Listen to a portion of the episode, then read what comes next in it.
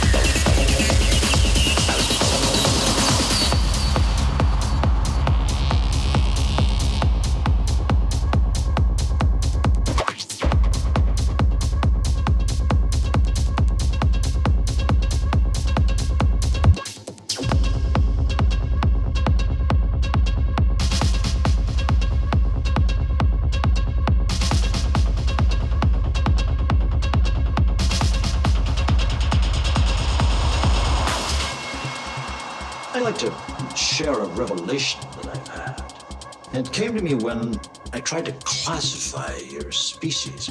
I realized that you're not actually mammals. Every mammal on this planet instinctively develops a natural equilibrium with the surrounding environment, but you humans do not. You move to an area and you multiply until every natural resource is consumed. There's another organism this planet that follows the same pattern.